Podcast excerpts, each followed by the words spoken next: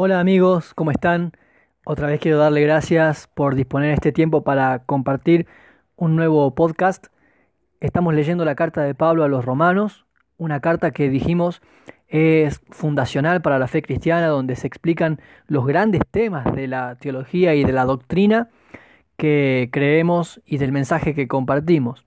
Vamos a leer desde el capítulo 5, que es donde nos toca ahora, y espero que esto sea un tiempo donde podamos ser enriquecidos a través de la palabra de Dios y que el Espíritu Santo traiga una renovación a nuestra vida.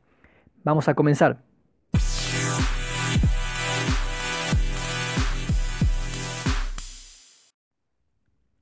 En consecuencia, ya que hemos sido justificados mediante la fe, tenemos paz para con Dios por medio de nuestro Señor Jesucristo. También por medio de Él y mediante la fe, tenemos acceso a esta gracia en la cual nos mantenemos firmes. Así que nos regocijamos en la esperanza de alcanzar la gloria de Dios. Y no solo en esto, sino también en nuestros sufrimientos, porque sabemos que el sufrimiento produce perseverancia, la perseverancia entereza de carácter, la entereza de carácter esperanza. Y esta esperanza no nos defrauda, porque Dios ha derramado su amor en nuestro corazón por el Espíritu Santo que nos ha dado. A la verdad, como éramos incapaces de salvarnos, en el tiempo señalado Cristo murió por los malvados. Difícilmente habrá quien muera por un justo, aunque tal vez haya quien se atreva a morir por una persona buena. Pero Dios demuestra su amor por nosotros en esto, en que cuando todavía éramos pecadores, Cristo murió por nosotros. Y ahora que hemos sido justificados por su sangre, con cuánta más razón, por medio de él, seremos salvados del castigo de Dios. Porque si, cuando éramos enemigos de Dios, fuimos reconciliados con Él mediante la muerte de su Hijo, con cuánta más razón, habiendo sido reconciliados, seremos salvados por su vida. Y no solo esto, sino que también nos regocijamos en Dios por nuestro Señor Jesucristo, pues gracias a Él ya hemos recibido la reconciliación. Por medio de un solo hombre el pecado entró en el mundo, y por medio del pecado entró la muerte. Fue así como la muerte pasó a toda la humanidad, porque todos pecaron. Antes de promulgarse la ley ya existía el pecado en el mundo. Es cierto que el pecado no se toma en cuenta cuando no hay ley. Sin embargo, desde Adán hasta Moisés, la muerte reinó, incluso sobre los que no pecaron quebrantando un mandato como lo hizo Adán, quien es figura de aquel que había de venir.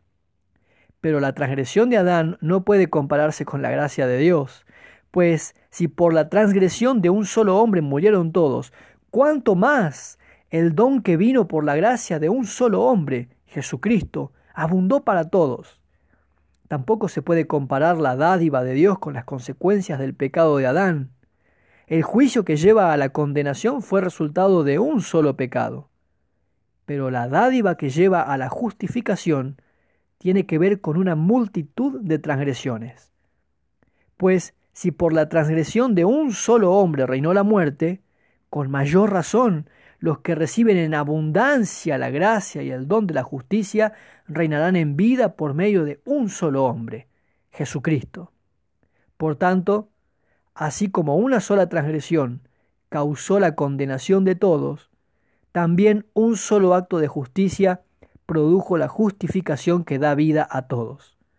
Porque así como por la desobediencia de uno solo muchos fueron constituidos pecadores, también por la obediencia de uno solo muchos serán constituidos justos.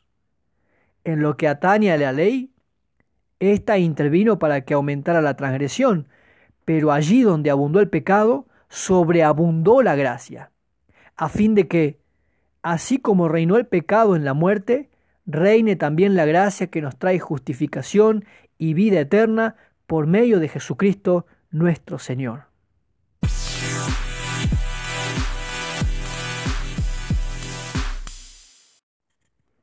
Muy bien, estamos avanzando con la carta de Pablo a los romanos. Sería bueno que repasemos algunos de los temas que venimos tratando, que aparecen algunos conceptos eh, en esto que venimos leyendo. Primero que nada, es importante tener en claro lo que es la justicia, y la justificación dentro de esta carta y desde la perspectiva de Pablo. Cuando habla de justicia, la palabra griega dikaiosune habla de la perfección moral. Por eso dice que no hay justo. Nosotros usamos la palabra justicia en términos de, si la balanza está equilibrada, si el árbitro pitó bien un penal o no lo hizo, pero la justicia acá se está refiriendo a tener perfección moral. Por lo tanto, está clarísimo que ninguno de nosotros alcanza esa justicia. La ley, que es otro de los conceptos importantes, tiene el objetivo de mostrar justamente eso, que ninguno de nosotros está en condiciones de presentarse delante de Dios jactándose de su propia justicia. A ver, es como si Dios a través de la ley nos dijera, está bien, vos y yo podemos tener una relación siempre que puedas garantizarme que cumplís con estos requisitos. Y claro que no podemos. Alguien dijo alguna vez que la ley es como ir al médico y tener un diagnóstico. Te dice de qué estás enfermo y también te dice cuál es el procedimiento para sanar esa enfermedad. Allí es donde aparece el otro concepto, la justificación. La justificación es una obra doble de carácter legal que Dios hace a nuestro favor. Cuando Jesús murió en la cruz, murió para pagar el precio que nosotros tendríamos que haber pagado el precio de nuestros pecados. Y aunque tradicionalmente se ha predicado que el precio se lo pagó al diablo, en realidad cuando leemos con cuidado la Biblia nos damos cuenta que el precio lo está pagando al Padre. El juez justo que demanda que el pecado se pague es Dios. Cuando Jesús muere, está pagando la deuda delante de Dios. Y eso lo podemos percibir nosotros en los Evangelios cuando vemos que Satanás en realidad intentó impedir que Jesús fuera a la cruz. Pero no solo la muerte de Jesús, sino también su vida. Jesús vivió una vida perfecta, ajustándose a todos los mandamientos de la ley y también ajustándose al carácter perfecto, por supuesto, por su naturaleza divina, el carácter perfecto de Dios. Así que cuando nosotros confiamos en Jesús, no solo creemos, o mejor dicho, aceptamos el perdón que Dios nos ofrece en la muerte de Cristo, sino que también Dios nos imputa la vida de Cristo se aplica a nosotros la justicia perfecta, el carácter moral perfecto de Jesús. De manera que Dios ya no ve a Lucas y todos sus errores, sino que ahora Dios, por su gracia, ve a Jesús en la vida de Lucas. Y lo mismo en tu vida si es que recibiste a Cristo. Y, y eso pasa cuando recibís de corazón a Jesús en tu vida. Así que estos conceptos están acá, los estamos leyendo.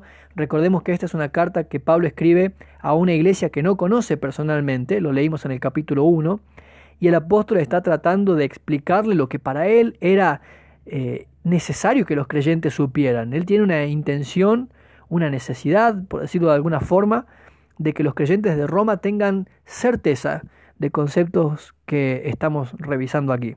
La carta de Pablo a los romanos ha sido en la historia muy importante, ha traído grandes avivamientos y renovaciones en la vida espiritual, y aunque es de un carácter doctrinal y teológico tal vez de los más densos del Nuevo Testamento, quizás con la carta a los hebreos, tiene su sección práctica, como todas las cartas de Pablo, pero tiene también una aplicación directa a la salud espiritual del creyente y de la iglesia en su conjunto. De manera que te aliento a que la leas, que la estudies, que si tenés la posibilidad de acceder a un comentario bíblico, un diccionario, eh, o si podés participar de los estudios bíblicos de tu congregación, que lo hagas, que charles con tu pastor o con tus líderes y que te dediques a estudiar la carta de Pablo a los romanos, que es, este, es muy, muy buena, es, es hermosa y es saludable para nosotros.